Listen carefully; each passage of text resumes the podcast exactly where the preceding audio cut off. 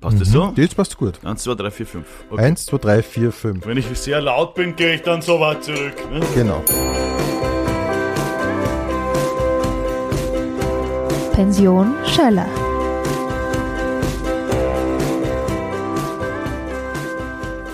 Ich begrüße jetzt in der Pension Schöller Severin Gröbner. Hallihallo. Servus, danke für die Einladung. Severin, wir beginnen mit der wichtigsten Frage, die man einem Kabarettisten stellen kann, nämlich wie bist denn du eigentlich zum Kabarett gekommen? Das wurde mir noch nie gestellt, diese Das Frage. denke ich mal, aber jetzt einmal. Aber komm. jetzt endlich kommt's einmal raus. Ja, es war so. Ich war, ich war in der Schule überraschenderweise äh, und da habe ich mich wenig für Schule interessiert, aber sehr viel für Musik und da haben wir dann äh, Konzerte gemacht mit anderen Schulkollegen und aus diesem, von diesen Konzerten äh, hat sich herauskristallisiert, dass ich einen von denen, mit denen ich das damals gern gemacht habe, nämlich den Klaus Gröll, dass ich mit dem zusammengearbeitet habe. Und da sind wir dann, ich komme ja aus Döbling, aus dem schönen Döbling, nicht? Aus Döbling komme ich, aber aus dem Gemeindebau, was mir persönlich sehr wichtig ist. Und zwar nicht aus irgendeinem Gemeindebau, aus dem Helmut Qualtinger Hof. Ah ja. Ist natürlich ein. Geschenk für einen Kabarettisten aus dem Helmut Qualtinger Hof zu kommen. Und hast du als Kind da immer schon gedacht, wer ist das und relativ schnell mal äh, gefragt, oder? Äh, nein, ich habe ihn nie gesehen. Und wenn, kann ich mich nicht dran erinnern. Aber du hast sicher dir irgendwann einmal gedacht, wer ist das, oder? Ja, eine Qualting habe ich schon gekannt, weil Ja. meine Eltern haben die Platten gehabt, also von der Wüde und äh, der geschufte Okay. Ferl und so, das kannte ich schon Okay. alles. Also du kommst eigentlich aus einem Kabaretthaushalt, kann man ja, so sagen wir sagen? so, aus einem literarisch und kulturinteressierten Haushalt und da war halt äh, das Kabarett, sagen wir mal, der Beifang. Das ist Ah, ja. eigentlich, das war schon die, die Low Culture, es war nicht mehr die High Culture. Wirklich? Ja, ich also hab- waren, sind deine Eltern so in die Oper und ins ja, Theater gegangen und so? ja, ich Wirklich? musste, ich musste als vier und, nein, nicht vierjähriger, aber so als siebenjähriger und achtjähriger musste ich mit meiner Mutter in die Oper und äh, es gibt nicht vieles, was ich meiner Mutter vorwerfe, aber diese Opernbesuche, die werfe ich bis heute vor. Es war fürchterlich. Ich musste stundenlang da sitzen in einer kratzenden Hose und still sein und mir Verrückte anhören, die sich gegenseitig auf der Bühne anbrüllen.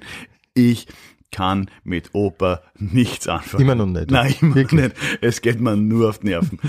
Ich finde auch diese Art zu singen, finde ich sowas von unnatürlich. Ich meine, ich weiß schon, mittlerweile bin ich ein bisschen schlauer als damals das. Ich weiß schon, warum die so laut, also warum die so singen, wie sie singen, weil sie sonst den Raum nicht fühlen. Dazu braucht man gewisse Technik. Verstehe ich alles und ich, ich gehe auch auf die Straße dafür, dass die Oper weiter bestehen soll. Sollte das irgendwann mal die Frage in Frage stellen.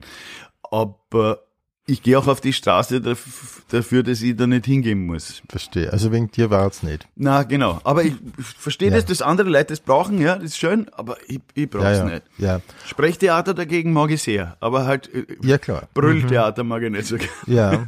Und haben deine Eltern das, Eltern das dann begrüßt, dass du die Richtung eingeschlagen hast? Hm, Ja, halb, halb. Meine Mutter hat's, äh, hat gesagt, ja, Bub, probier dich aus, warum nicht? Und die war halt sehr kultur- und kunstaffin. Mein Vater hat sich Sorgen gemacht, dass das jetzt nichts wird und dass ich Ja. doch einen sicheren, einen sicheren Beruf mir nehmen sollte. Und wenn ich mir anschaue, welche von äh, meinen Schulkollegen jetzt, jetzt bin ich schon 53, wie viele Umschulungskurse etc. schon hinlegen mussten und sich äh, dreimal schon neu orientieren in ihre Berufslaufbahn, weil ja in den letzten 30, 40 Jahren schon einiges passiert ist im Berufsleben. Da habe ich im Showbusiness echt einen sicheren Job Ja. eigentlich.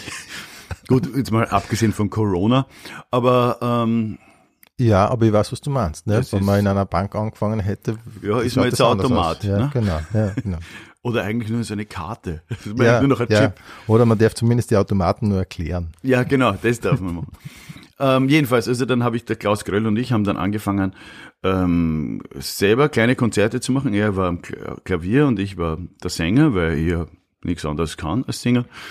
Und, äh, und dann haben wir, das war ein Kaffeehaus, äh, das Kaffeehaus Grillparzer, benannt nach dem schlechtesten österreichischen Dichter, äh, am Döblinger Gürtel.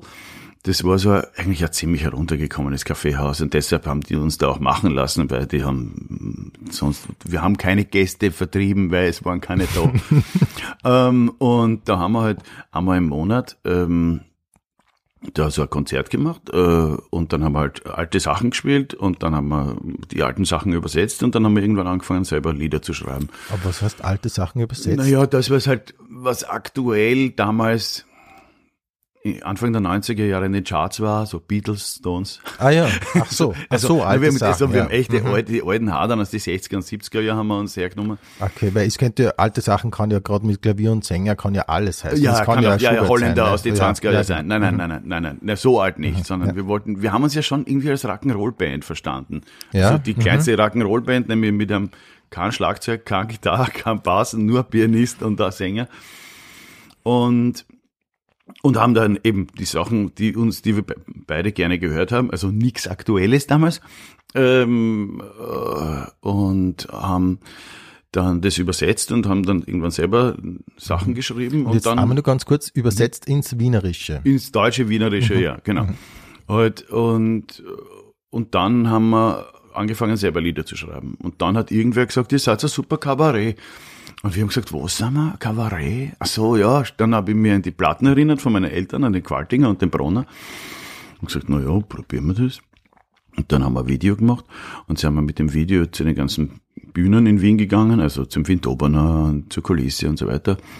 Und da haben wir uns überall eine relativ freundliche bis unfreundliche Absage geholt. Nur der I. Stangl im Kabarett Niedermeyer, der damals das Kabarett Niedermeyer geführt hat, gesagt, ich weiß nicht, was das ist, aber das schauen wir mal auf meiner Bühne an. Und dann hat er uns einen Termin gegeben. Und zwar am 6. März 1995. Und da bin ich zum ersten Mal im Kabarett gewesen, nämlich auf der Bühne. Ich war Wirklich? vorher nie im Kabarett. Wirklich war nie. Ja, ich habe Also in der Oper, nat- in der Oper natürlich und so in der weiter, aber nie im Kabarett. Burgtheater, äh, äh, ja, Akademietheater, halt so einen bildungsbürgerlichen Hau halt, aber aus dem Gemeindebau, aber nie im Kabarett. Also man merkt, ich bin schon zwischen allen Stühlen aufgewachsen. Okay, wirklich witzig, weil ähm, ich meine ja zur damaligen Zeit, ich sag mal so Resitaretz und solche das hat doch, hast du, hast zumindest gekannt, oder? Ja, ja, Resitaritz habe ich natürlich gekannt. Natürlich kannte ich Resitaritz, vor allem die, die, die, die hochberühmte Nummer, die Tschüss, Tschüss, ne? die ist ja, Mhm, Ja, der Klassiker. ist ja im Wurlitzer ständig gelaufen. Ja, genau.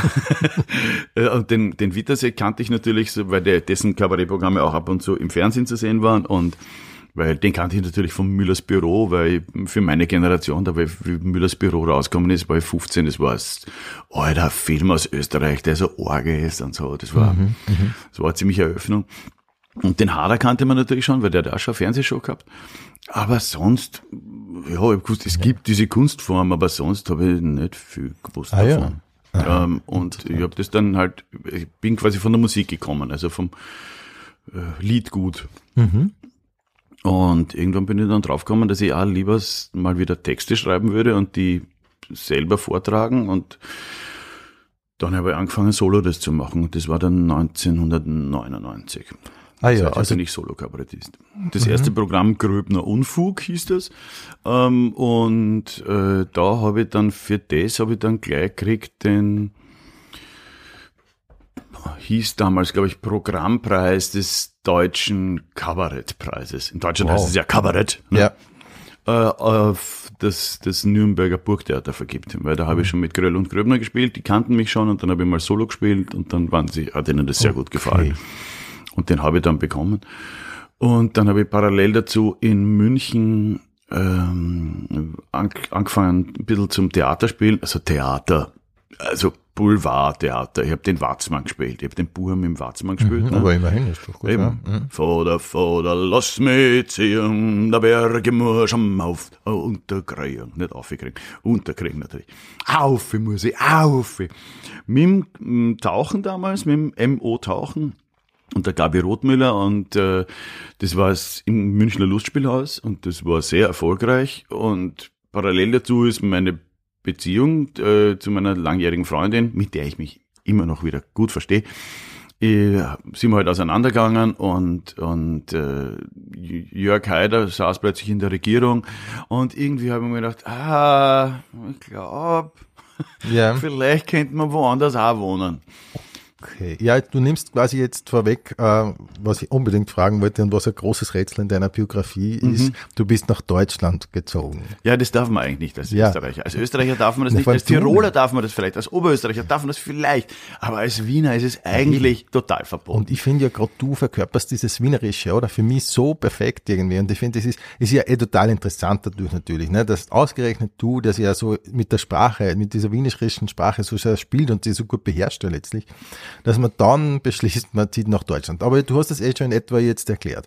Ähm, die Beziehung war vorbei, die, die politischen Verhältnisse waren nicht so toll und in beruflich. München ist es ein bisschen aufgegangen für dich. Genau, und in München ist es aufgegangen und in Wien, ich habe damals zum Beispiel Agentur gesucht und ich habe keine Agentur gefunden, in ganz Wien nicht.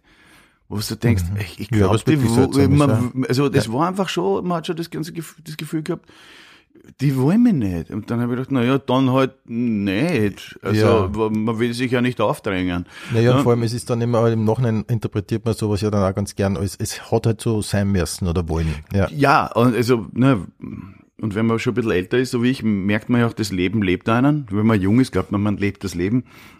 Es ist nicht unbedingt so. Ja. Und, und so hat sich das halt ergeben. Und ich, ich habe auch, wie soll ich sagen, ich liebe meine Heimatstadt und ich, ich war aber halt auch schon 30 Jahre in Wien und ich kannte diese Stadt schon sehr gut. Ich war, bin schon, glaube ich, dann in, in der Zeit auch fünf oder sechs Mal umgezogen gewesen. Also ich kannte auch, also bis auf Transdanubien kenne ich wirklich fast jeden Stadtteil sehr gut. Und also im damaligen Zustand. Heute Ja. laufe durch die Stadt. Ich laufe durch die Stadt. Scheiß BFG. Ich gehe durch die Stadt. Ähm, Ich schlendere. Ich flaniere. Okay. Äh, ähm, und äh, also ich hatsch durch die, hatsch durch die Stadt und denke mir dann, Alter, das hat sich schon geändert und das hat sich geändert und das hat sich geändert.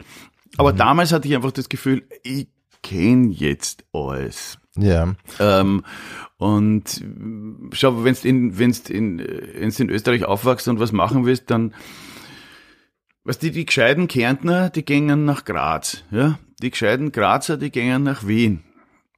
Aha, und du glaubst, dass Und- das so ein Brain Drain nach Norden ist? Nein, nein, nur grundsätzlich, nein, irgendwas, in irgendwas Größeres. Aber wenn du aus, aus ja. Wien kommst, wo gehst du dann hin? Gut, jetzt kannst du sagen, München ist nicht größer als Wien, ist ja richtig. Aber du, ich habe das Gefühl gehabt, ich, äh, ich muss, ich muss raus. Also manchmal muss man Ja. einfach von daheim weg. Ich meine, du kommst ja auch aus Oberösterreich, Genau. du bist auch nicht mehr daheim, soweit ich informiert bin. Ja, ja das ist. Ähm, Und es ist schön und da, Ich ne? kenne das Gefühl ja total. Und das Ja. ist ja immer irgendwie gut und das eröffnet dann ja sehr viel. Ne? Genau. Ja. Ja, und vor allem das Interessante ist, wenn man dann irgendwo anders ist und man hat dieselben Probleme wie vorher, weiß man, gut, an der Stadt hat's nicht gelegen. Es ist auch so ein dann, steigen wir doch, dann steigen wir doch da dann Ja. wieder ein. Wie Ja. war's bei dir? Ähm, naja, und ich bin dann, ich habe aufgrund von diesen drei Aspekten, beruflich, privat, politisch, habe ich dann gesagt, okay, jetzt, ich probier's einmal. Ich wollte es einfach auch mal probieren. Ich wollte nicht dann in, so in diesem Alter, in dem ich jetzt bin, dann in einem Stammlokal von mir äh, an der Bar sitzen und, und sagen, Ja. wie im 2000er Jahr, der hätte, weißt du, wenn ich war, dann wäre die, und das wollte ich nicht. Ja. Ich kannte diese, diese Figuren. Ja, du Ähm, spielst das äh, auch relativ, also sehr gut. Ja, ich kenne die alle und ich- die, die, also die Wien ist auch ein bisschen, äh, die, ein bisschen die Hauptstadt der verpassten Möglichkeiten und ich wollte was anderes. Also, und es ist natürlich im Nachhinein betrachtet, ja, hätte, war er geblieben, war er das vielleicht anders gel- gelaufen und man weiß nicht, aber man hat nur ein Leben und das, das Raum-Zeit-Kontinuum äh, erlaubt einem nicht an zwei Orten gleichzeitig zu sein und dann muss man sich halt manchmal entscheiden und das habe ich gemacht und ähm, ich bin zu 99 Prozent eigentlich sehr zufrieden mit der Entscheidung. Natürlich hat Ja. man zwischendurch Ja, sind- aber was ja. wäre, wenn? Ich finde da, 99% sind viel für eine Entscheidung. Ich für so ja. eine Entscheidung. Ich finde allem. ja. Ähm, du hast zuerst eben gerade gemeint und ich gemeint, da könnte man einsteigen. Die Probleme, wenn die Probleme gleich bleiben, dann hat es nicht an der Stadt gelegen. Mhm. Haben sie die Probleme gelöst? Manche schon, ja. Manche Ja. lösen sich aber auch mit der Zeit. Äh, Nein, ich meine ich mein damit, äh, ist dir in München dann äh, sofort besser gegangen? ja und nein. Ja. Also ein paar Sachen waren einfach weg. Und das war sehr schön. Und ich habe ich hab halt einfach eine gewisse berufliche äh, Aufmerksamkeit bekommen, die ich äh, in Wien regelmäßig vermisst habe. Und äh, lustigerweise sind sie dann, wie in einer Zeit lang, zumindest wie ich dann nach München gegangen bin, sind teilweise diverse Menschen in Wien aufgewacht und gesagt, ah ja, Den Mhm, gibt's ja mhm. und das sollte man vielleicht mit dem einmal. Und dann äh, ging es ja auch, es ging dann die, die vier Jahre daraufhin ziemlich Schlag auf Schlag. Da habe ich dann noch den deutschen Kleinkunstpreis bekommen, der Stadt Mainz und dann den Salzburger Stier äh, als Österreicher sozusagen, weil da gibt's immer einen Deutschen, einen, Ja. einen Schweizer und einen Österreicher, also österreichischen Act sozusagen. Und da war ich der Österreicher. Das ist sehr schön, hat sehr schön funktioniert. Und äh, ja, äh, also da es hat alles so ausgeschaut, als würde diese Entscheidung beruflich in alle Richtungen bestätigt werden. Ja, glaube ja. Also ich habe auch damals mitgekriegt, so, wie du selber sagst, du hast ja viele Preise bekommen mittlerweile. Ich habe auch den Eindruck gehabt, dass damals war so plötzlich, oder ich habe die damals auch verstärkt wahrgenommen, sagen wir so. Ja. Mhm.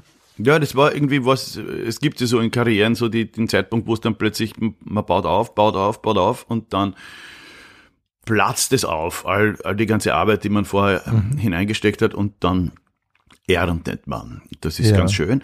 Nur es bleibt halt so nicht. So viel sei verraten. Es geht Ah halt, ja, so, okay. so eine Karriere ist, ähm, ich kannte mal irgendeinen, ich weiß nicht, wer das gesagt hat, irgendein schlauer Mensch hat mal gesagt, ich interessiere mich nicht für Karrieren, ich interessiere mich für Biografien. Und äh, Karriere ist ja auch, wenn man weiß, wo Mhm. das Wort herkommt, das ist eine Gangart des Pferdes, Wirklich? ja, zwischen, irgendwo zwischen Trab und Galopp. Und wenn man das Pferd lang zwingt, in der Karriere zu bleiben, dann stirbt's. Echt? Ein Ja. wunderschönes Bild. sollte oder? man sich überlegen, ah, ich mache Karriere. Überlegen Sie sich, ob Ja. Sie wirklich Karriere machen wollen. Ja. Ähm, also, und man ist ja auch nicht nur Künstler, sondern auch Mensch und äh, äh, Familienmensch. Und äh, also da gibt's ja ein paar Sachen, die neben der beruflichen Laufbahn ja auch wichtig sind. Und wie war München damals? Mittlerweile hat es den Ruf, dass es extrem posch ist, extrem teuer ist. Wie war es für die damals? Es hat gerade angefangen mit dem Posch und dem Teuer.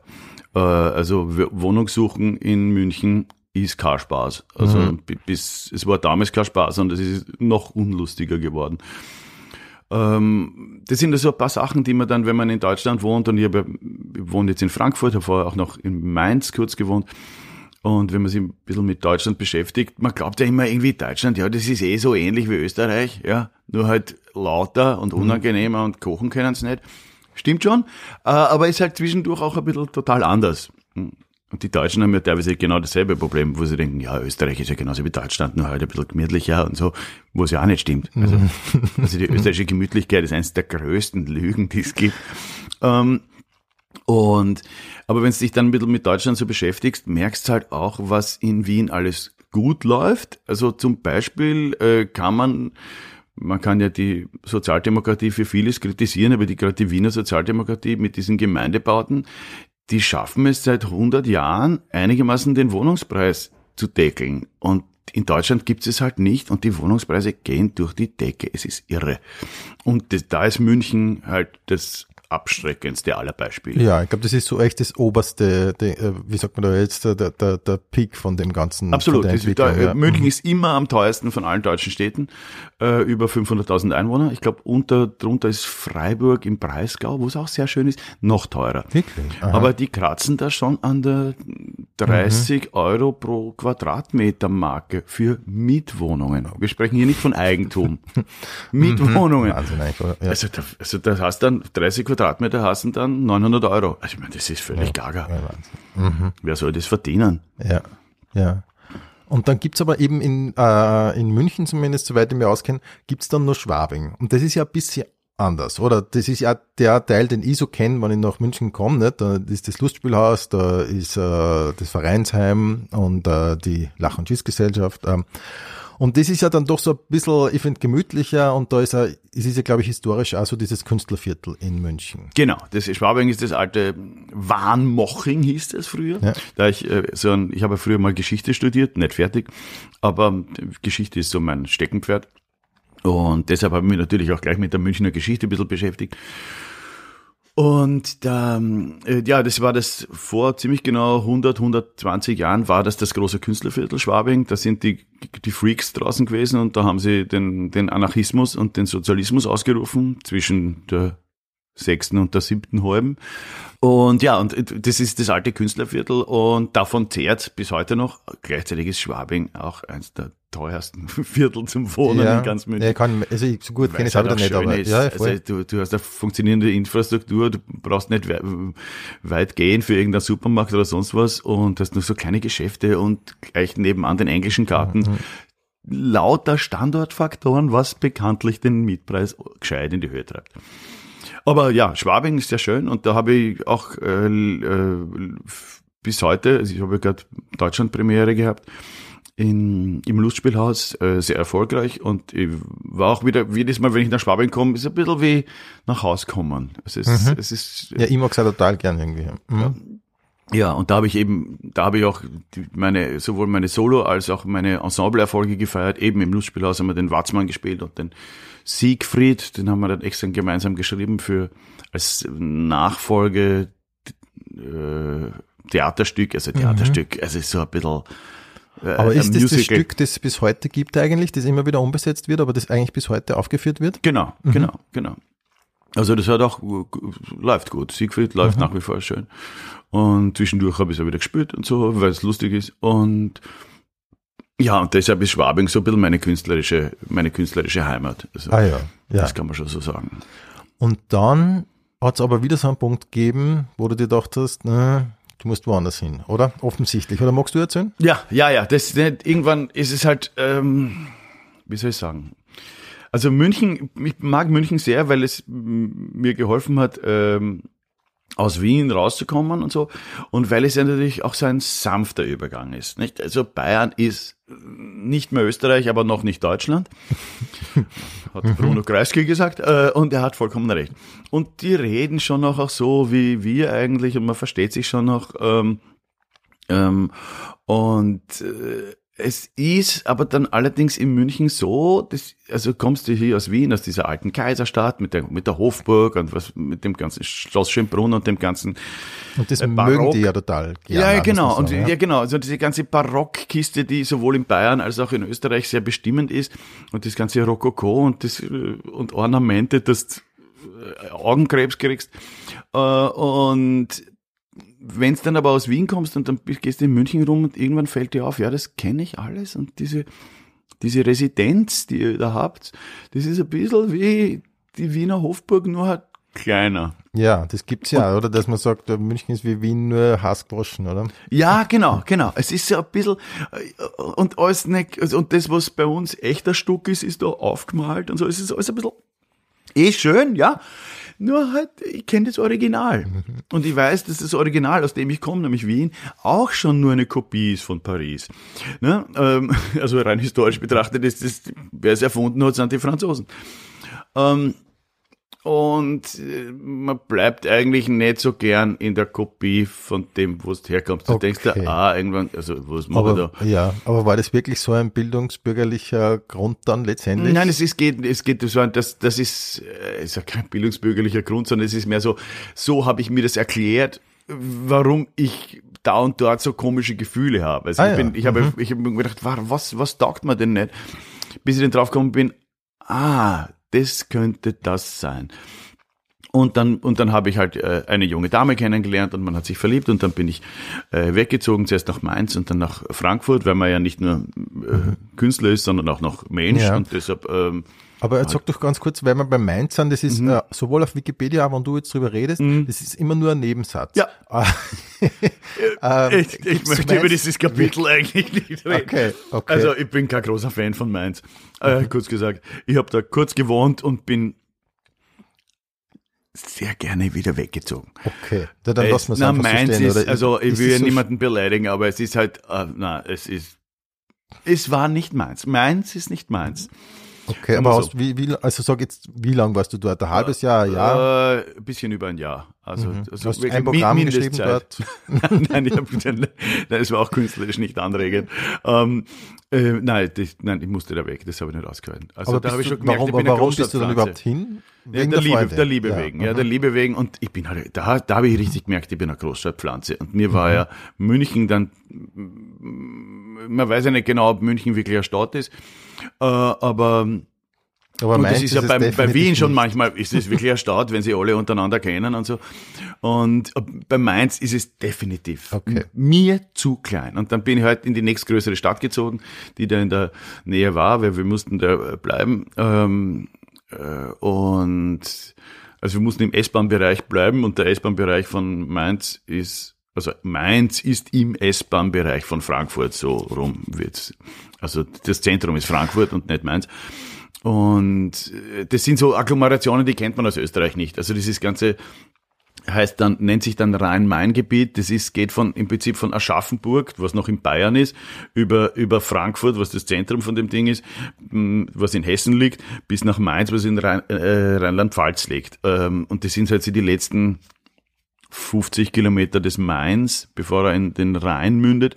Und das ist im Prinzip auch Stadt. Also wenn du nach Wien, aus Wien kommst, denkst du ja, ah, und dieses Wiesbaden, was auch noch dazu gehört, das ist sowas wie Währing, ne, und Mainz ist ein bisschen vielleicht, wenn wir freundlich sind, darf ich nichts Falsches sagen. ja, sowas wie Rudolfsheim 5 Haus. Äh, äh, und, und, und, und Frankfurt ist halt das Zentrum von der ganzen Kiste. Ne? Und also Frankfurt ist siebter, achter, neunter, zehnter. Okay, Sowas, ja. okay. Und so, und so, so groß ist es auch ungefähr. Ja. Ja. es ist einfach ein bisschen kleiner. Aber es, Frankfurt ist halt eine alte Stadt, die tausend Jahre selbst verwaltet war. Und das, ich behaupte das bis immer, du, du merkst es, ob du in einer Stadt bist, wo ein Kaiser war, also die hier- hierarchisch organisiert war, oder ein König wie in München, oder wo eine selbsttätige, eine selbstverwaltende Bürgerschaft äh, ihr Schicksal selbst bestimmt hat. Ich glaube, das merkt man bis heute. Ist voll interessant, ja. Das ist jetzt, äh, Ja, ja, kommt kann- daher, weil ich einen das. historischen Clasher habe. Ja, Ja. Man muss das nicht, äh, muss dies nicht dieser Meinung sein, aber ich bin dieser Meinung. Und deshalb, ich fühle mich da in Frankfurt wohler. Und das ist halt einmal wirklich was anderes. Also, Und, mhm, und du als, findest, als gegen dass, ja, Wien. und du Äh, findest, dass da die Hierarchien nicht so, erstens nicht vielleicht auch nicht so, nicht so streng, nicht so steil sind und äh, generell haben wir so ein selbstbestimmtes Gefühl, Ja, oder wie? ja, ja, ja. Also Frankfurt hat jetzt gerade im Bürgerentscheid ihren ähm, ehemaligen Oberbürgermeister abgewählt. Das passiert Na. nicht so oft. Also da haben sie hingesetzt und gesagt, wir wollen den nicht mehr. Wir haben den zwar alle gewählt, aber wir wählen ihn jetzt wieder ab. Also das ist schon eine demokratische Reife, auch zu sagen, wir haben es uns überlegt, der weg. Ähm, Okay. O- Ob die Gründe dafür die richtigen waren, ist jetzt Nebensache, aber ich finde, das, ein, das ist ein demokratischer, selbstbestimmter Akt einer Stadtbevölkerung, den ich recht cool finde. Mhm. Und ich glaube, das kannst in Wien, Das, na, das kannst vergessen. Nein, das ich passiert nicht. einfach nicht. Und in, in München auch nicht. Mhm. Ähm, und also das ist äh, so ein Anzeichen für mich, dass Ja. Frankfurt als, als, äh, als Kommune ein Eigenleben hat, sagen wir mal so. Und du fühlst dich äh, offensichtlich, wenn du jetzt so erzählst, du fühlst dich dort sehr wohl.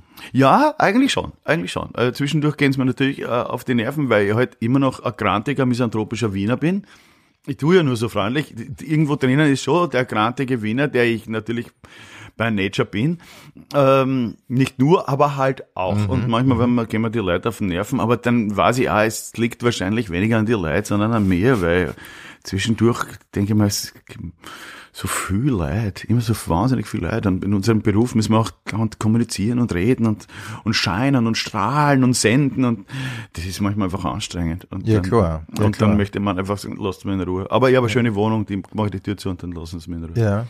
Und wie schaut das aus so ein Leben, weil wenn ich mir jetzt, wenn ich mir Frankfurt vorstelle, Mhm. ich, war, ich muss zugeben, ich war noch nie dort. Wenn ich Frankfurt her, dann denke ich erstes an einen riesigen Flughafen. Ne?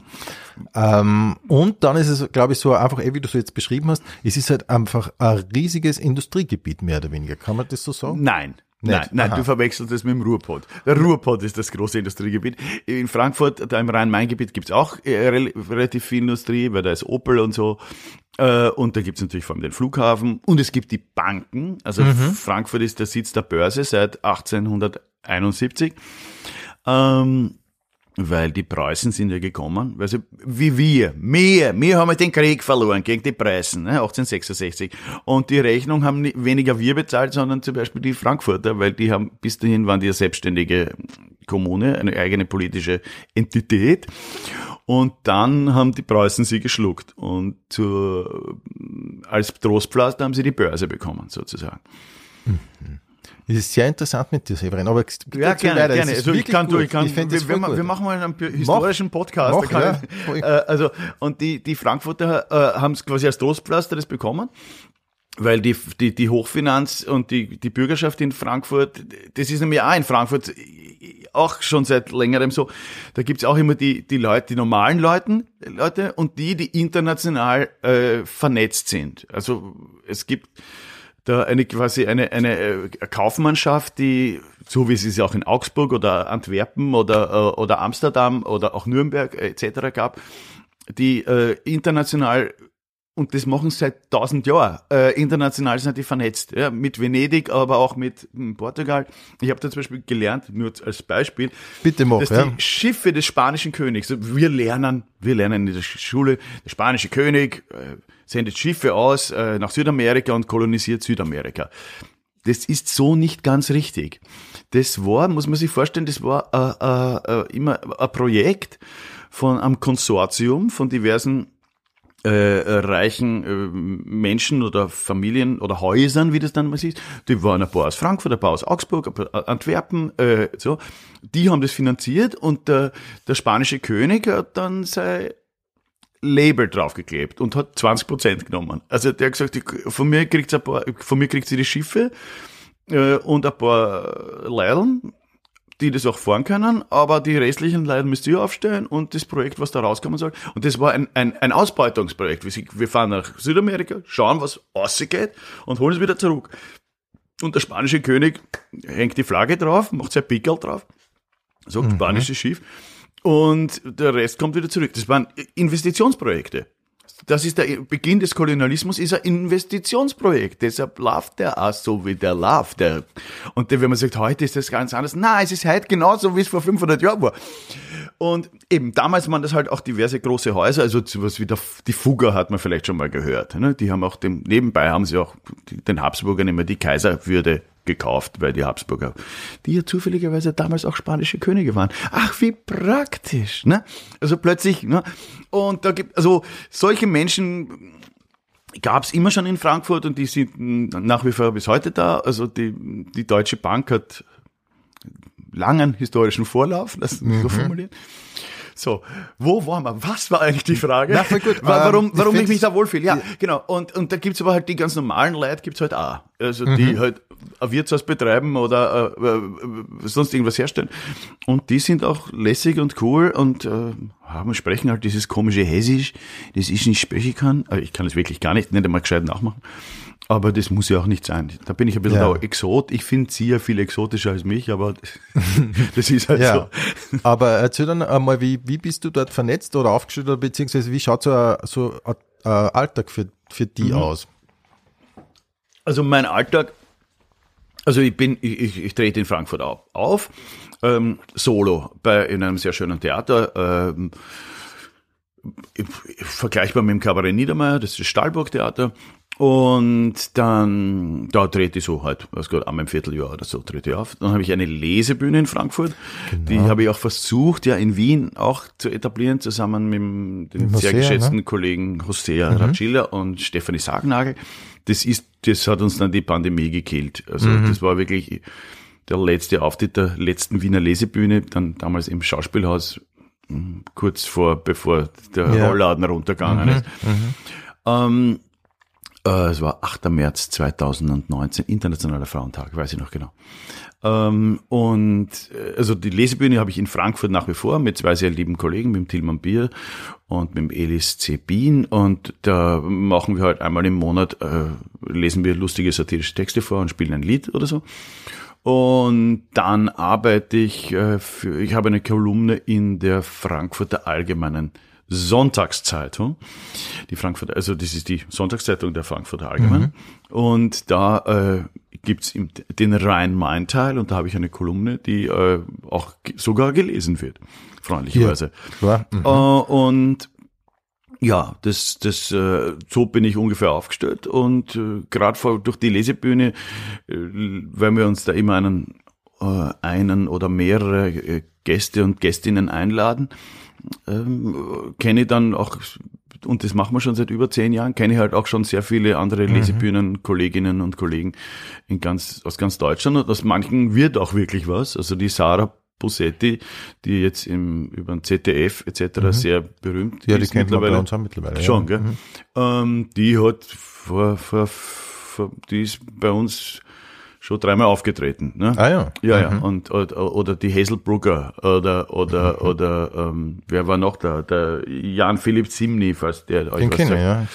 Und solche Leute, die waren bei, bei uns, ähm, und, äh, aber auch Nils Heinrich und so, Jess Jochimsen. Und das ist sehr schön. Das ist Mhm. eine gute Gelegenheit, wie man Kollegen äh, treffen kann und mit denen einen schönen Abend verbringen. Äh, und ja. Und, Aber wie kann man sich äh, das, weil das wäre so eine Frage äh, äh, noch gewesen von mir, äh, wie kann man sich die, die, die Szene, ich sage jetzt das, dieses Wort Szene halt einfach so vorstellen, weil in, in Österreich ist es ja tatsächlich so, nicht, dass alles mehr oder weniger in Wien konzentriert und wenn du Kabarett machst, bist du in Wien und du kennst oder tot. Ja, genau, Wien oder bist tot. Ja, Genau. Und du kennst eigentlich auch die meisten kennst du relativ schnell Ja. und du hast mehr oder weniger Kontakt und so weiter. Ja. Und man trifft sie zumindest immer irgendwie wieder.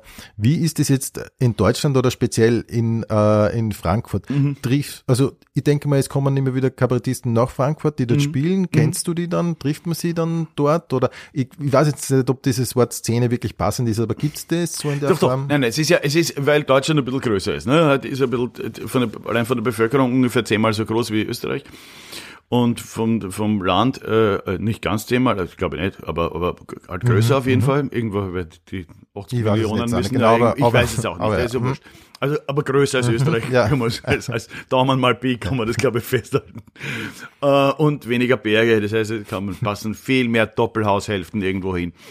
Äh, und, und das Land ist ein bisschen so künstlerisch ein bisschen so aufgeteilt in unterschiedliche Kabarettszenen. Also weil äh, Kabarett, ja, wie wir beide wissen, ja doch eine, eine Sprechdisziplin ist. Äh, Das heißt, da gibt's, ähm, und wenn du in Bayern realisierst, äh, kannst du auch gut nur von Bayern leben. Du musst machen gar nicht, viele, ja. Ja. genau, du musst nicht nach NRW, Mhm.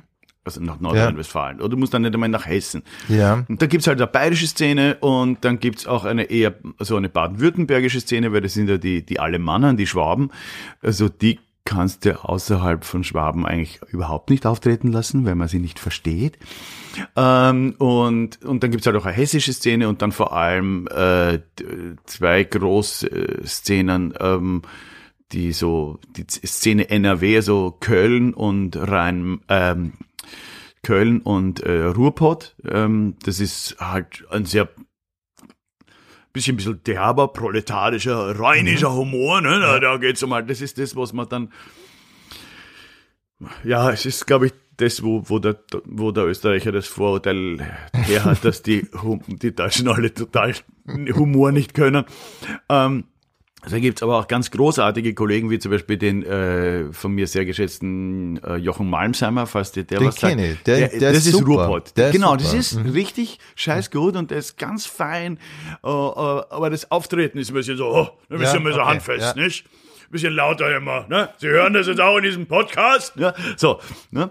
Die sind äh, halt, äh, es ist auch eine Bergarbeitergegend, die äh, Ruhrpott. Das ist halt nicht so die feine Klinge, ne?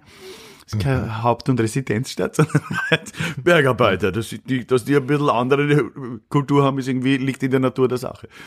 Und in Köln sitzen ja die ganzen Medien äh, äh, und da haben Köln behauptet mir von sich, Comedy-Hauptstadt zu sein, was das auch immer sein Ja, mag. aber durch den ähm, durch Nightwash und so weiter kommt er aus Köln, glaube ich. Genau, oder? genau, genau, genau. Die haben da viel, die haben da viel äh, am äh, die, die, die, die haben, haben da die letzten 20 Jahre viel aufgezogen und haben auch dadurch viel geprägt. Äh, Und das finden auch nicht alle gut. Also die in Bayern finden es zum Beispiel gar nicht so gut, Ja. was da in Köln produziert wird. Ja. Und, und dann hast du natürlich noch die große Szene in Berlin. Ähm, die, wo, die sich auch, die kommen eigentlich aus Berlin kaum raus. Also das, Mhm. Ja, da gibt's ja so viele freie Bühnen in Berlin, ne? und So, Open Mics Mhm, und, genau. und auch Lesebühnen Ja. viel und so. Das ist äh, in Berlin ist sehr gut, äh, irgendwas anfangen, ausprobieren. Geheimnis zum Geld verdienen fahren sie dann doch wieder in die in die äh, alten Länder, wie Ah, das so ja. schön heißt. Mhm. Das ist ehemalige Westdeutschland, weil nur von Berlin leben Ist, Ja. Können wenige. Da gibt schon ein paar, die das können. Also Horst Evers zum Beispiel, der ist großartig. Äh, aber ja, Mhm. Okay. sonst. Und dann gibt's halt noch die, die, die ostdeutsche Szene, von denen niemand genauso weiß, was die da machen. Also das ist so Szene Sachsen, halt so ähm, Dresden, Leipzig. Ähm, Olaf Schubert kommt von dort, oder? Genau, Ja. genau. Olaf Schuler kommt von der, auch der großartige, der ist aber mehr so ein, ein Lesebühnenautor, Michael Bittner, der wird jetzt vielleicht nichts sagen, aber ist ein sehr großartiger Typ. Der, ja, und in, in Frankfurt, da wo ich wohne, gibt's halt äh, vor allem, ist, da sitzt halt die Titanic. Das, Ah ja. das Satire, die Satirezeitschrift Titanic. Und äh, Frankfurt ist halt auch die Stadt der Buchmesse. Und sie haben das Karikatura-Museum und das Karikatura-Festival. Also die legen mehr ein bisschen Wert auf Satire, also weniger Kabarett. Aber es gibt unterschiedliche Formen von Humor. Also ob man jetzt diesen Text dann, den man dann geschrieben hat, ob man den jetzt auswendig lernt und auf die Bühne stellt oder vorliest oder in ein Buch druckt, es ist ja dann auch ein bisschen Geschmackssache und je nachdem, was, was der Text so hergibt. Und also, und so vielfältig ist das. Also, das alte Vorurteil, dass die Deutschen keinen Humor haben, äh, stimmt nicht. Erstens, sie haben sogar wahnsinnig viel davon und sehr unterschiedlichen. Und der ist, manches ist davon großartiges und manches halt nicht so. Ja, aber das ist ja überall so. Aber Genau. Ja, ja. Aber vielen Dank. Das war jetzt sehr aufschlussreich für mich und voll interessant. Gerne, ja, gerne. voll. Also das ist, es ist, es ist gar, es ist halt ein großes Land, was ein bisschen unterschiedlich. Deshalb und aufgrund der Größe einfach auch unterschiedliche Schattierungen hat. Und du selber jetzt, wo siehst du die äh, am ehesten zugehörig? Bist du immer nur Wiener Kabarettist? Bist du, du hast eine Agentur in München, eine sehr, eine sehr vielleicht kommen wir dann noch dazu, eine sehr tolle Agentur. Ähm, bist jetzt äh, in Frankfurt und schreibst da dort, aber du bespielst ja doch mehr oder weniger den ganzen deutschsprachigen Raum, kann man das schon so sagen, oder? Genau. Also ich habe ich hab ja in Wien gemerkt, das, was ich mache, äh, das gefällt den Menschen, ja, aber es sind nicht so viele, die, denen es gefällt. Also ich habe schon sehr früh gecheckt, dass ich eher ein Nischenprodukt bin. Und wenn du ein Nischenprodukt bist, dann musst du schauen, dass die Nische, die du besetzt, ähm, dass du die nicht nur in einer Stadt besetzt, sondern in mehreren. Also ich brauche und ich das, was ich habe, ich brauche, ich bin eine Großstadtpflanze und ich äh, erzähle Geschichten, die auch eher von Großstadtpflanzen rezipiert werden können. Ja, ich hab- ich spiele ab und zu auch am flachen Land und das ist auch schön und so. Äh, nur manchmal merkst du, hey, die wissen Ja. jetzt gar nicht, wovon ich rede. Ja, aber Ja. das kennen, das kennen, Das ich, kennen wir ja alle. Ja, das kennen wir ja alle. Meine persönliche Hölle sind ja kleine Provinzstädte. Also das flache Land ist super, kleine Provinzstädte, das ist die Hölle. Weil da sitzen Leute, die glauben, sie wissen was und wissen halt gar nichts. Aber das, sonst, es gibt sicher sehr schöne kleine Provinzstädte auch, wo das ganz anders ist. Ähm, aber also ich brauche eigentlich so ein Publikum von einer Stadt, sagen wir, von mindestens 300.000 Einwohnern. Und jetzt nimmst du mal Österreich her und jetzt zählst die Städte, die mindestens 300.000 Einwohner haben. Oder sagen wir 200.000. Dann ist nämlich Graz noch dabei. Ähm, und das ist mein Problem eben mit Österreich. Nicht, weil ich so, äh, nicht weil Österreich so schlimm ist, sondern weil ich halt ein bisschen speziell bin. Und ähm, deshalb habe ich versucht zu schauen, mir das so aufzubauen, dass ich diese Nische, die ich äh, äh, habe, zu glauben oder glaube zu haben, so ist es grammatikalisch, glaube ich, richtiger, ähm, dass ich das, dass ich das besetze äh, in im, im deutschen Sprachraum und dann, dann kann ich halt eben in, in wenn es sein muss, in Mainz spielen, äh, äh, aber auch in Freiburg, in Düsseldorf, in äh, München, Augsburg, Graz, Wien. Ähm, also ich fahre recht viel Zug, das, Ja. was auch keinen Spaß macht mit der Deutschen Bahn. Ähm, äh, aber halt auch mal in Bozen äh, und äh, auch mal in Leipzig, Leipzig, Leipzig. Ähm, ja, und, und das, das habe ich halt mir damals gedacht, dass das eine gute Idee ist und bis jetzt hat sich noch nicht als ganz schlechte Idee herausgestellt. Ich habe sogar den Eindruck, es bewährt sich sehr gut für die. Ja, also wenn man so deinen Terminkalender so anschaut, ähm, du bist, du, du spürst erstens viel und du spürst halt wirklich in, eben, wie du selber sagst, in vielen Städten und so. Ich habe mir se- selber gedacht, du wirst sehr viel unterwegs sein, Ja. aber ähm, du bist dadurch eigentlich aber ständig beschäftigt oder, ich mein, oder, oder, oder du spürst, du spürst ständig. Ja, also ich, zur Zeit, jetzt nach Corona, äh, war das ja, also Corona hat ja uns allen ein bisschen so eine kleine Vollbremsung reingehauen. Ähm, ich spiele jetzt weniger äh, als vor Corona und das ist einerseits, äh, also das ist, ist mir auch ganz recht, ähm, liegt an mehreren Gründen. Erstens, weil ich mir während Corona auch äh, ein zweites Standbein aufgebaut habe, beziehungsweise das, was ich hatte, ausgebaut. Also ich äh, schreibe jetzt auch für äh, eine österreichische satirische Fernsehshow, schreibe ich ein bisschen. Ähm, und ich habe eine, eben diese Kolumne in der FAZ, die Kolumne in der Wiener Zeitung, die es hoffentlich weitergibt. Also nicht nur die Kolumne, sondern vor allem die Zeitung. Ähm, den Glossenhauer, den ich ja schon seit über zehn mhm. Jahren mache. Mhm. Und, und ich schreibe für den WDR, die haben zwei satirische Radiosendungen pro Woche. Wirklich wahr. Ja, falls jemand vom ORF zuhört, ja, der WDR hat zwei satirische Radiosendungen pro Woche. Irre. Kann man sich gar nicht vorstellen. Ähm, und die brauchen natürlich Inhalt. Ja. Und da habe ich angerufen, ich kannte ist halt der Vorteil, dass ich schon länger in dem Business bin und dann ein paar, kennst du halt ein paar Redakteure und dann rufst du mal mhm. an und sagst, mhm. du, du weißt, Corona, es geht nicht so gut, kann ich für euch irgendwas arbeiten? Und ich sag, ja, da. Und seither mache ich das oh, und cool. mache ich wahnsinnig gern. Es macht, es macht einen Riesenspaß. Mhm ich kann in meinem Beruf arbeiten, mache aktuelle Satiren, nehme sie zu Hause auf, auf demselben Mikro, also nicht Aha. demselben, sondern dem gleichen Mikro, wie, was du mhm, auch verwendest. Ja. Gut, du hast zwei, ich habe nur eins. Ich brauche zwei. Ja, irgendwo, es muss einen Unterschied geben. Äh, und und nehme das auf zu, zu Hause und, ähm, und schickst dann weg. Das geht ja alles mittlerweile. Aber das heißt, du schreibst nicht nur, sondern du, du sprichst es. Ja. Also du, also man könnte genau. sagen, du machst es. Ne? Genau, ja. ich mache das auch. Mhm. Und man kann sie dann äh, immer mit so dreiwöchigen einwöchige Verzögerung ungefähr ähm, auf meiner Homepage nachhören. Kann man alle nachhören. Ähm, und das mache ich sehr gern. Das hat, macht mhm. mir einen riesen Spaß. Und deshalb, das ist der eine Grund, warum ich nicht mehr ganz so viel auftrete, weil, weil ich äh, halt noch was anderes zum tun mhm. habe. Zweitens bin ich Familienvater und möchte auch für meinen Sohn da sein.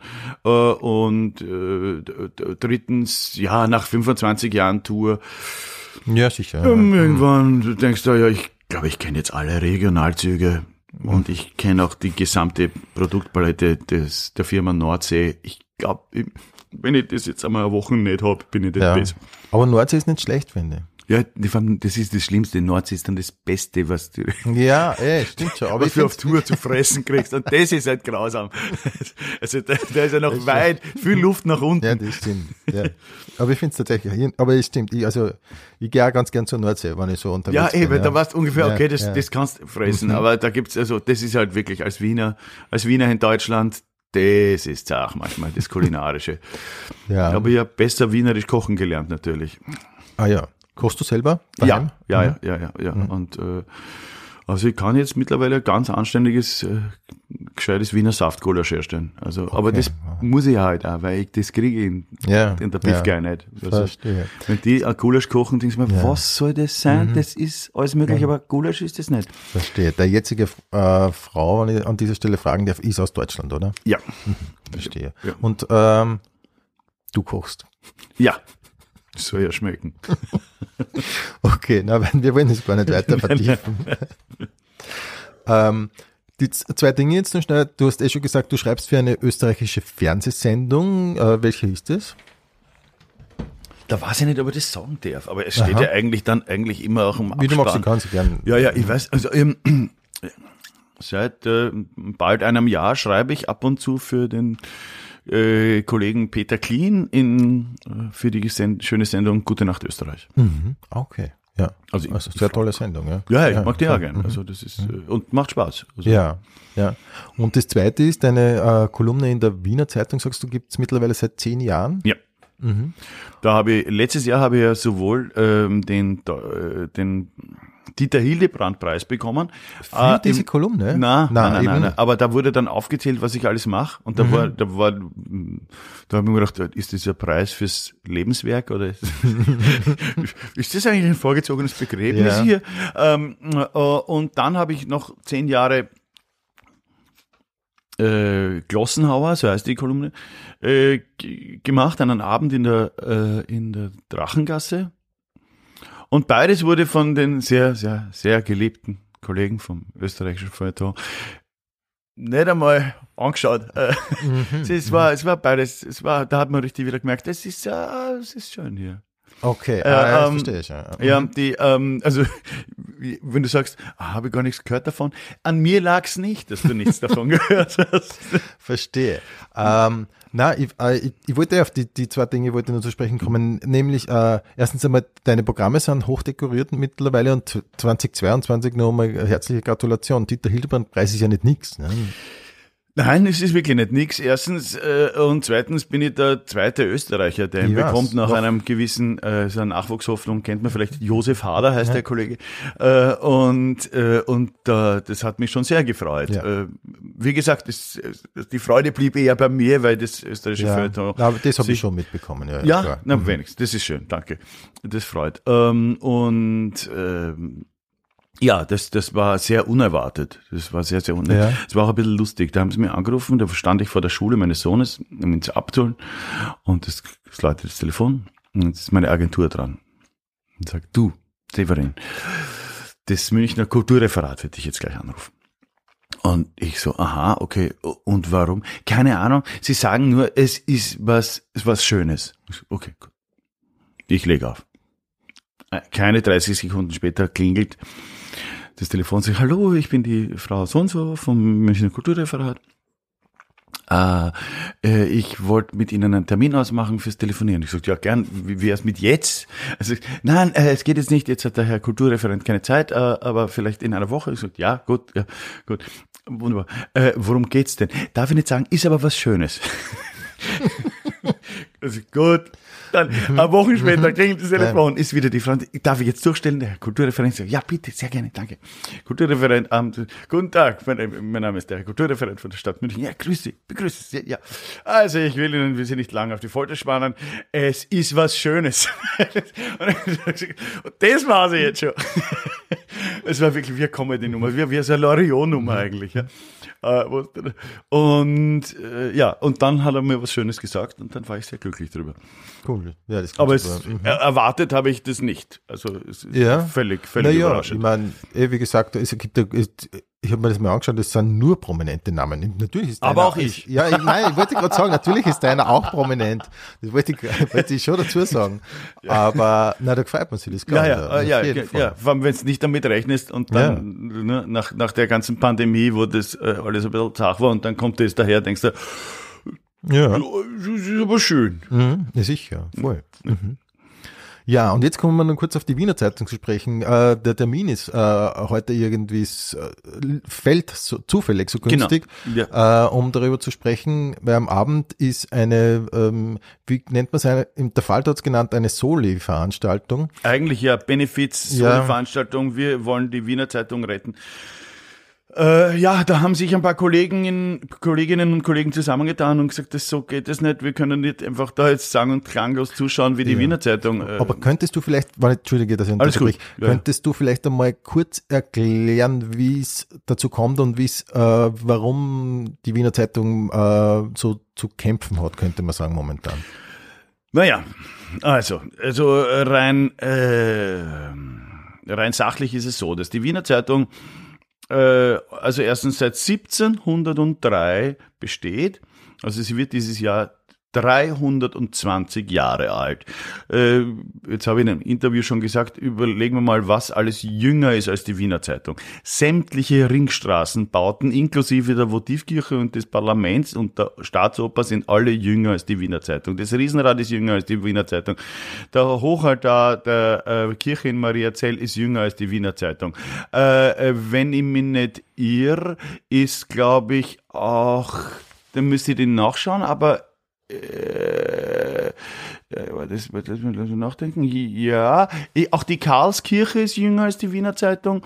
Und demnach müsste dann auch Schönbrunn jünger als die Wiener Zeitung sein. Also man merkt schon, ein paar Sachen sind jünger als die Wiener Zeitung. Ähm, und äh, das heißt, äh, dass die Wiener Zeitung wahrscheinlich äh, eine der ältesten, wenn nicht die älteste Tageszeitung der Welt ist. Und das letzte Mal, wo sie nicht erschienen ist, war das zwischen 1938 und 1945, also März 38 bis mm, Juni 45, glaube ich, äh, oder Mai 45. Ähm, äh, ja, da gab es ein Regime, das schon einmal die Wiener Zeitung abgedreht hat. Äh, und Sie ist die Zeitung, sie war als privates Blatt gegründet, wurde dann irgendwann verstaatlicht, ich glaube unter Josef II. oder Maria Theresia, ich weiß es nicht mehr genau. Ähm, weiß ja schon ein bisschen her, also ich war persönlich nicht dabei.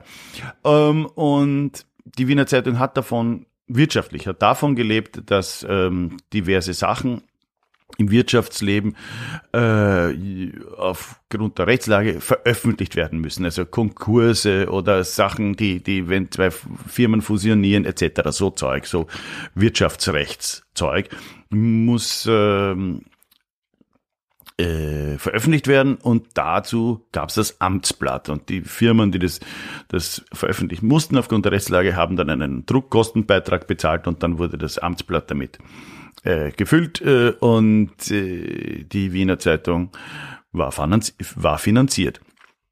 Und äh, das Amtsblatt war einmal im, in der Woche, da, nein, war eigentlich fast jeden Tag dabei, aber am Wochenende ist meistens dicker gewesen. Und die Wiener Zeitung äh, war das, der redaktionelle mhm, Teil Rahmen, dazu, ja. der, mhm. der, Rahmen dazu. Ja, aber eine gute, seriös gemachte ähm, Zeitung, die unterschiedlichste politische Ausrichtungen äh, zulässt, aber auch gute Reportagen hat. Und es ist einfach wirklich eine gut mhm. gemachte mhm. Zeitung. Also da kann man nichts sagen.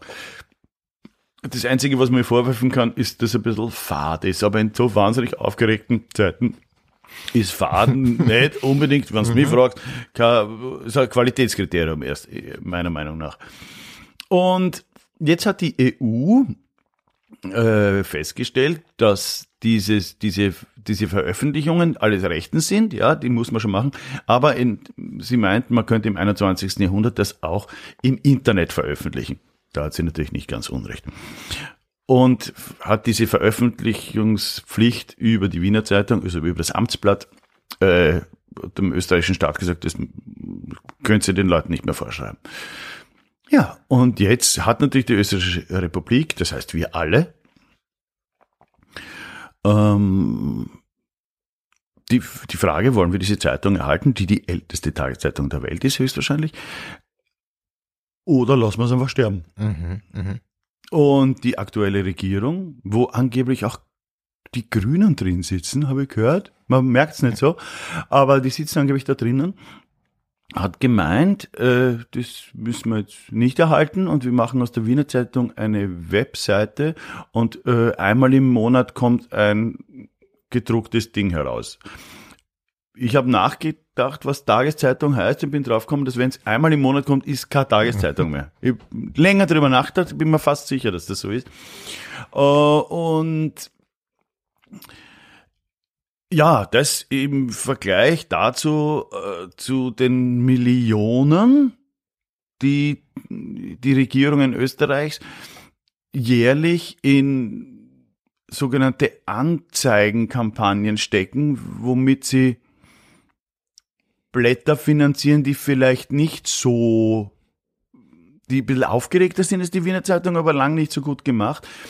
Also wenn man sich überlegt, welche anderen Blätter, die dann auch quasi gratis verteilt werden in der Stadt, die nur von den Anzeigen von der öffentlichen Hand leben. Und jetzt sagt man, dafür muss die Wiener Zeitung sterben, die ein äh, äh, nie und nimmer so viel Geld bräuchte. Also man muss nur einen, äh, einen, einen kleinen Teil von diesem Anzeigenvolumen nehmen und in die äh, Wiener Zeitung stecken und dann wäre das Blatt finanziert. Äh, und es wurden auch die ganzen Vorschläge der Redaktion die sie natürlich, die haben sich ja auch Gedanken gemacht, wie kann es weitergehen, haben Konzepte erarbeitet, die wurden nicht einmal angeschaut, ja, ähm, was ich so aus der Redaktion höre. Also äh, die ganze Kiste ist, da soll ein, ein Traditionsblatt, ein unabhängiges, aber vom Staat finanziertes Redaktionsblatt, also von der Republik, also von uns allen, ähm, äh, abgewürgt werden. Äh, und dann soll noch daraus eine Medienakademie gemacht werden, um Schirm also im Haus des Bundeskanzleramts. Was, was ist das für eine Idee, dass das der Chef, also das, das Bundeskanzleramt, dass die, die Zentrale der aktuellen aktiven politischen Macht soll jetzt unabhängige Journalisten ausbilden. Fällt Ihnen was auf? Wie soll das gehen? Ich weiß nicht, wo Sie die Idee her haben. Von Ceausescu, äh, Rumänien 1988? Oder ja, das ist äh, das ist einmal ist ein Bild von Politik und und äh, und Demokratie und äh, äh, von freier Presse. Das ich glaube, Kim Jong Un gefällt das. Ich, ich, verstehe nicht, wo man, wie man auf so eine Idee kommt. Aber wenn man jetzt weiß, wie in Niederösterreich auch der ORF geführt wird, äh, weiß man vielleicht irgendwie, wo, wo dieses, dieses Verständnis von Nähe zu Presse und Macht herkommt. Ich bin also dagegen und viele Kolleginnen und Kollegen sind es auch. Und, und wir machen heute in der Kulisse hoffentlich ein bisschen Rambazamba und schauen, dass das mh, mhm. vielleicht doch noch abgewendet wird, weil es würde, äh, es wäre keine große Kiste. Man müsste nur ein gewisses kleinen Teil von diesem Anzeigenvolumen in die Wiener Zeitung stecken und Verstehe. Mhm. dann gibt's halt vielleicht ja. ein gratis Blatt in der mhm. U-Bahn weniger. Also ja. eine Ausgabe. Ich meine wirklich nur ein, ein Heft. ähm, jetzt mal abgesehen von der Wiener Zeitung, wie informierst du dich über das Weltgeschehen? Mm, ganz klassisch über die Lügenpresse ähm, die natürlich keine Lügenpresse ist, sondern es war ein Witz. Ähm, ich habe ein bisschen gelacht. Hast ja, ja.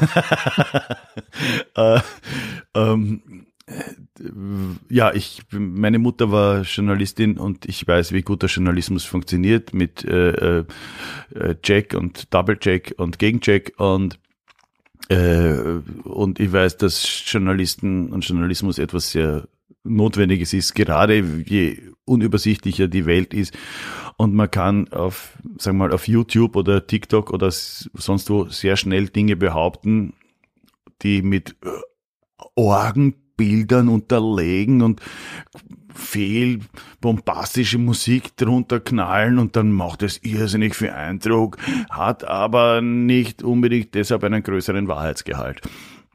Und also ich bin schon sehr für Faktencheck und deshalb orientiere ich mich an äh, journalistischen Produkten. Da gibt's ja eh ausreichend in unterschiedlicher Art und Weise. Also da kann man ja, man kann ja eh über irgendwas lesen in der FAZ, die ein braves, konservatives Blatt ist, aber kannst ja dann halt auch genauso in der Taz nachschauen oder im Falter oder in der Süddeutschen oder äh, der ARD oder im ORF oder sonst wo.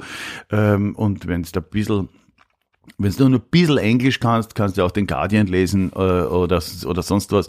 Es gibt ja aufgrund des Internets ja sehr viele Informationsmöglichkeiten und äh, wenn man halt die eine Geschichte da liest, dann liest man nochmal äh, das Gegen in einem, an einem Blatt oder einer Publikation, was eine andere Ausrichtung hat und dann kann man sie ja auch äh, zusammenräumen, wie das ungefähr sein könnte. Also man muss nicht auf Fake News Accounts sich mhm berufen.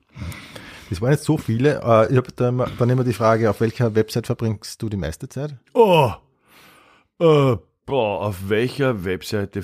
Gute Frage. Äh, hm. Muss ich jetzt echt nachdenken. Das wahrscheinlich Wikipedia. Wirklich wahr? Ja, Aha.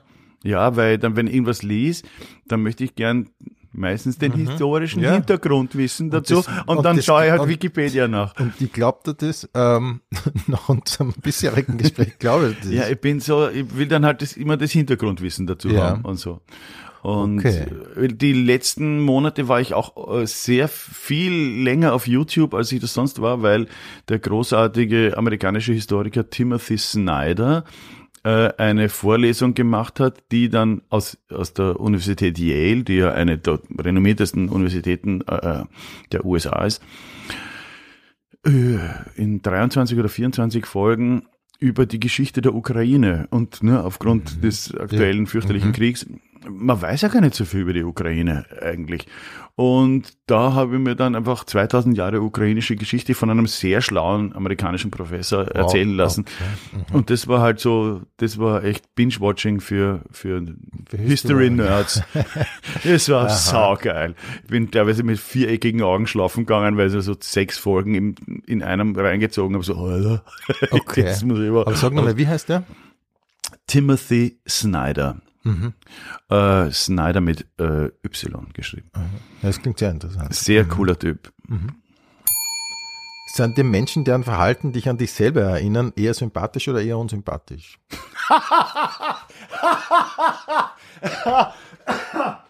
Oh, ist das eine gemeine Frage. Gro- Großartig, also wirklich äh, ein Kompliment an den Host. Eine großartige Frage, wenn auch extrem fies. Äh, okay. Ähm, muss ich kurz schauen, ob ich eine Verhaltensweise von mir finde, die ich bei anderen mag. Äh, ähm,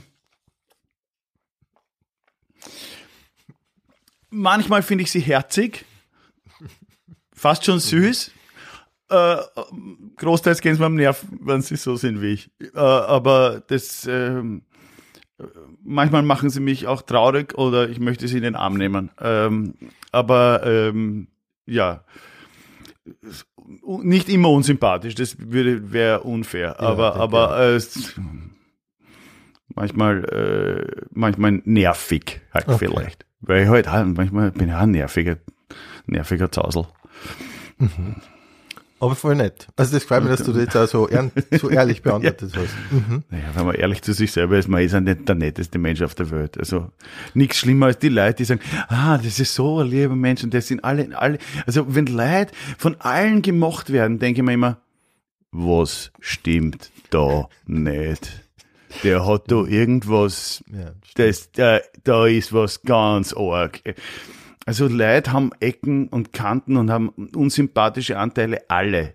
Und ich mag die Verrückten und die ein bisschen aus dem Rahmen gefallenen eh immer lieber als die Aalglatten. Die sind mir immer lieber, weil da habe ich immer das Gefühl, da sehe ich halt was, Ja, wo wo Ja. es hakt. Ja? Und bei uns allen hakt's irgendwo. Irgendwas ist immer im Unreinen und nicht schön und so. Also Mhm. deshalb misstrauen Sie sympathischen Menschen. Ja. ähm, und wie nennst du dich selber, wenn du mit dir sprichst und bist du nett zu dir?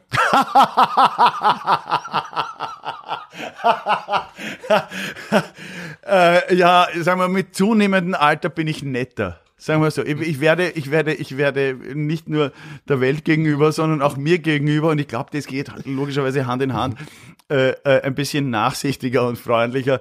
Aber äh, äh, ich, ich lobe mich manchmal auch, das ist das neueste neue Entwicklung, so, ja, gut gemacht und so, äh, äh, muss man auch, weil sonst, es gibt ja Situationen, wo man sonst von niemandem gelobt wird. Und, äh, und loben ist wichtig.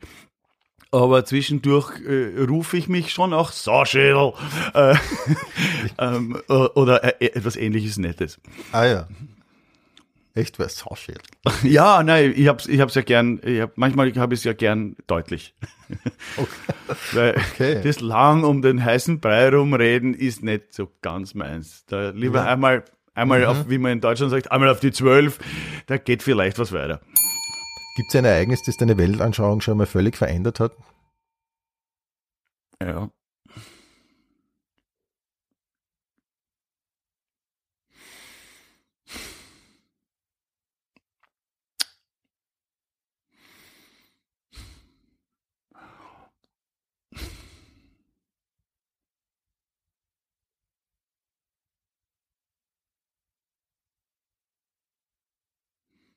Also das erste große Ereignis, wo, was mich echt, äh, wo ich gemerkt habe, das ist aber Arsch, das gefällt mir jetzt gar nicht und ich kann nichts dagegen machen. Und das wird jetzt ein bisschen banal, bitte nicht wundern. Ich war damals knappe zehn Jahre und man ist halt mit als Zehnjähriger noch ein Kind eigentlich.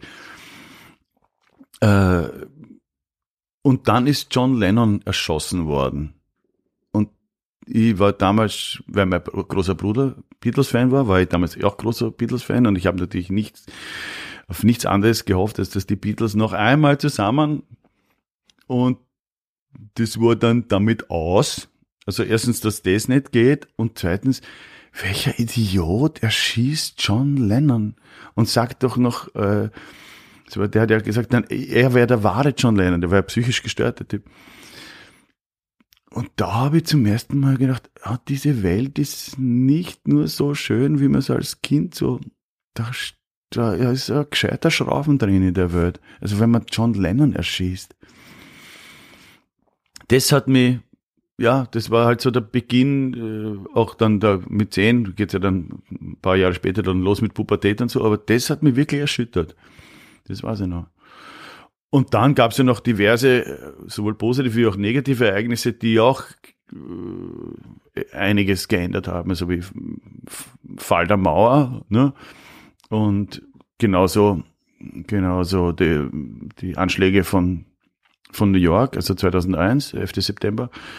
Aber auch äh, jetzt, letztes Jahr, ich hätte nicht gedacht, dass die Russen wirklich angreifen. Ich hätte es nicht gedacht. Und das hat mich schon schwer erschüttert.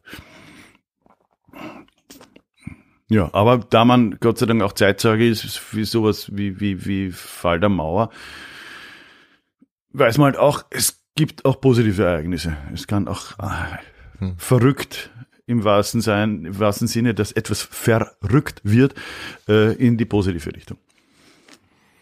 Ist die Welt in fünf Jahren ein besserer Ort oder ein schlechterer? Oh. Ich wünsche mir natürlich ein besserer. Ich rechne mit einem schlechteren. Ähm, wenn du zum heutigen Zeitpunkt deine Memoiren schreiben würdest, wie würde das Buch heißen?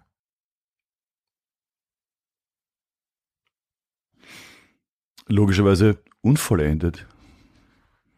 Severin, dann sage ich an dieser Stelle vielen Dank für deinen Besuch in der Pension Schöller. Ich danke für den schönen Aufenthalt. Und ich darf dich noch bitten zum Pension Schöller Frühstücksbuffet.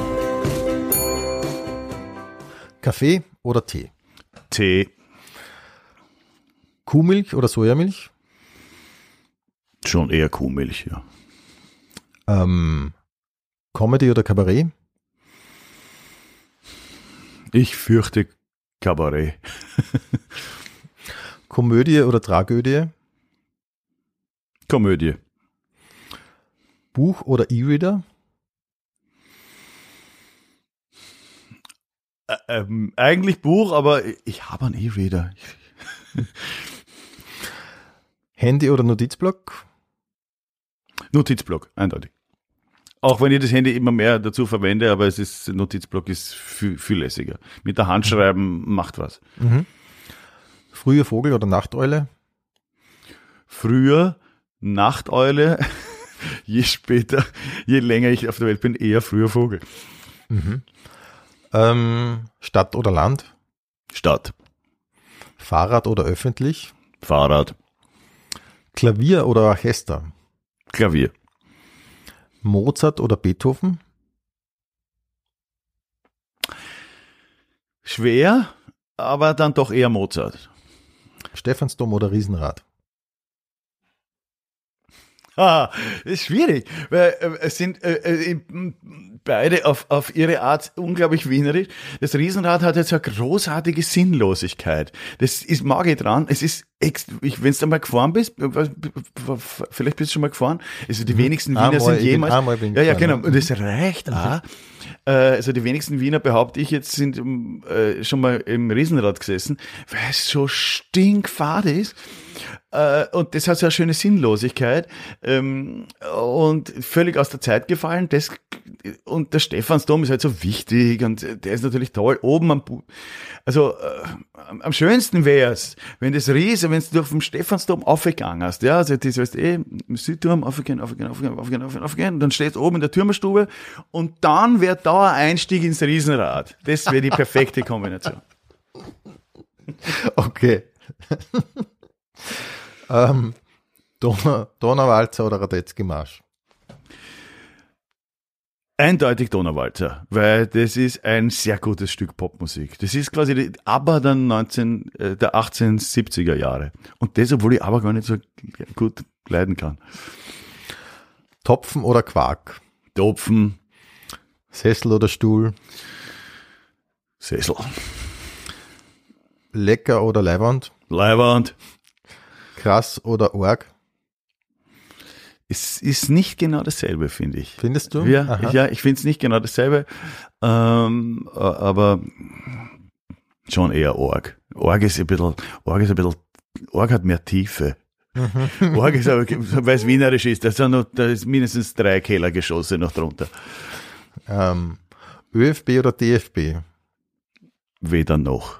Okay. Aber hilfst du generell zu irgendjemandem? Ich weiß nicht, schaust du Tennis oder ähm, Ich bin dem, stehe dem Spitzensport in seiner Gesamtheit relativ kritisch gegenüber.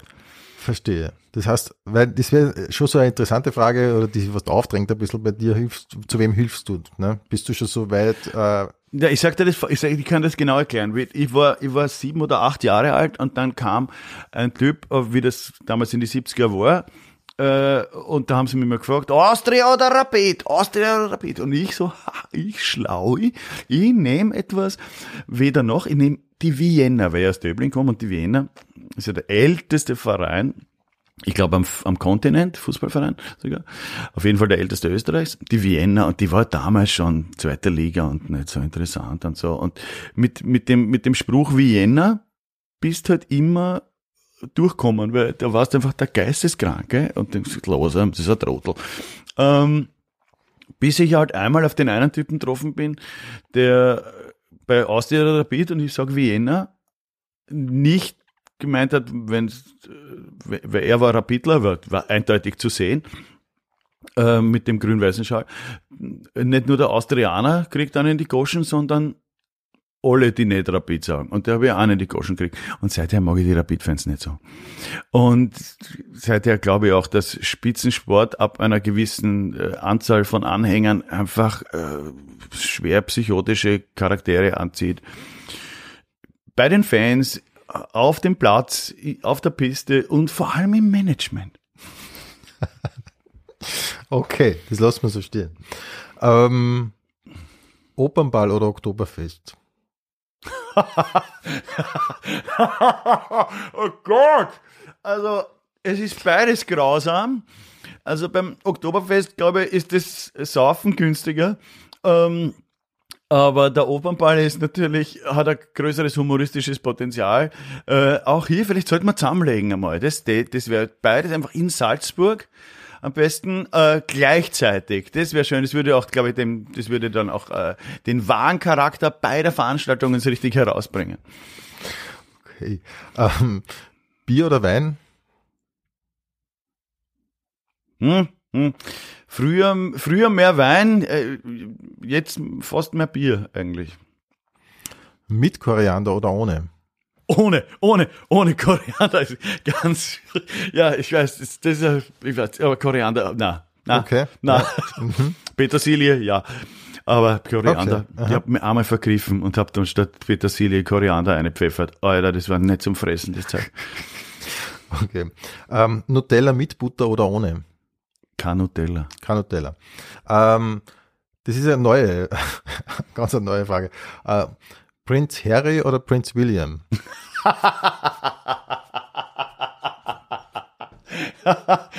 ja, ja. großartige Frage. Äh, es, es ist immer beide relativ sehr wurscht. Äh, ähm, äh, ich ich, ich finde den Harry irgendwie interessanter, weil der eindeutig mehr, der hat einen größeren Schrauben drinnen. Ne? Also der, der, der, der, tut mir fast leid. Also der zerstört gerade sich. Äh, Ja, und das ganze der, Königshaus alles, mit. der, ja. der blast gerade so die ganze Hitten in die Luft und er wird am aller er wird am allermeisten drunter leiden. Es ist, also insofern Mitleid für Harry, aber das ist ja nicht kein Support, sondern äh, der, die arme, die, der arme Harry. Okay. okay. Ähm, Kino oder Couch? Eher Kino. Ich war jetzt gerade wieder zweimal und es war wirklich wieder schön, die große Leinwand und die, die gute, gute Tonanlage und so, das ist schon lässig. Ja. Arthouse oder Blockbuster? Jetzt ich habe eine Brille, ich muss Arthouse sagen. Gell? Okay. Ja, aber tendenziell stimmt's auch. Ja. In der Ruhe liegt die Kraft oder in der Bewegung liegt die Kraft? Die Bewegung, äh, in der Bewegung liegt die Ruhe, sagen wir mal so. Ähm, also letztendlich liegt die Ruhe schon in der Kraft, aber du musst dich bewegen, um die Ruhe zu erlangen. Das ist, schließt einander nicht aus. Liebe mit Liebeskummer oder keine Liebe und kein Kummer? Mal so, mal so. Es ist eine Frage von, äh, äh, von Lebensphase. Okay. Mhm. Ähm, New York oder Los Angeles? New York, Italien oder Griechenland? Italien. Übergangsjacke oder frieren? Übergangsjacke. Haube oder Frisur? Habe. Worauf wartest du oder morgen ist auch noch ein Tag?